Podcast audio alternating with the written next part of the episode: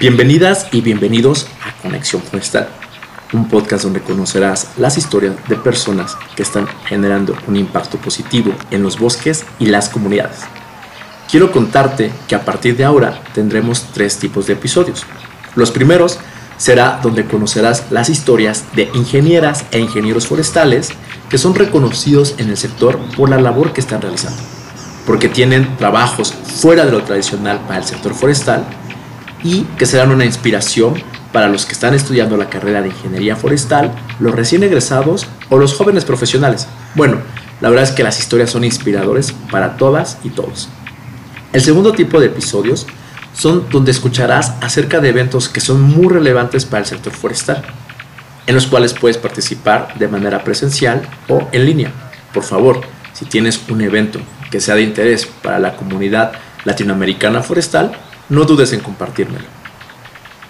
Los nuevos episodios, el nuevo tipo de episodios que vamos a tener, son aquellos en los que participarán emprendedoras y emprendedores con empresas del bosque. Estas empresas que utilizan los recursos forestales de manera sustentable para generar bienes y servicios para satisfacer las necesidades de la sociedad.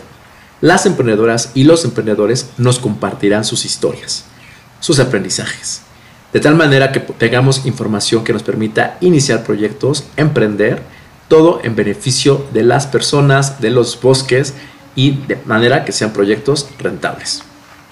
También quiero compartirles que a partir de ahora los podcasts tendrán como música de fondo música grabada en un entorno natural, gracias a Karim Mijangos con el proyecto Chechenquí podremos escuchar humedal, selva seca, laguna, selva mediana, el entorno urbano.